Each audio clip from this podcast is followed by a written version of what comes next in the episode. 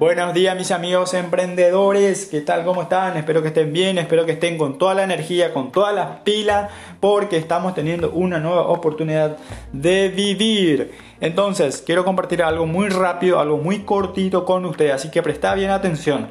Eh, decía un escritor muy famoso de un libro que hay tres maneras de vivir nuestras vidas.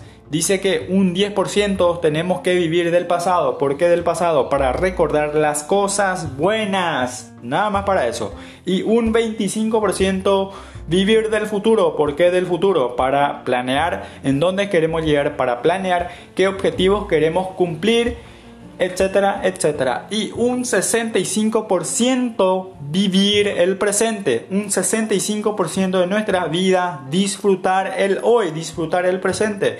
Entonces, en base a eso quiero dejarte un pequeño, una pequeña frase que está en Hebreo 13:6, que está en la Biblia, dice así: No se olviden de hacer el bien y de compartir con otros, porque esos son los sacrificios que le agradan a Dios. ¿Qué mejor forma disfrutar nuestra vida de 65% ahora con otras personas que eh, seguramente necesita, ¿verdad? Seguramente usted y yo eh, vamos a tener más eh, posibilidad económica que otras personas, ¿verdad? Y qué mejor forma compartir con otras personas, compartir con esas personas que necesitan. Esas personas pueden ser tus parientes, tu vecino o las personas que más cerca están eh, eh, de vos, ¿verdad? Entonces, eso es lo que quería compartir con ustedes. Espero que disfruten y espero que compartas con las personas que necesitan. Chao, chao, chao.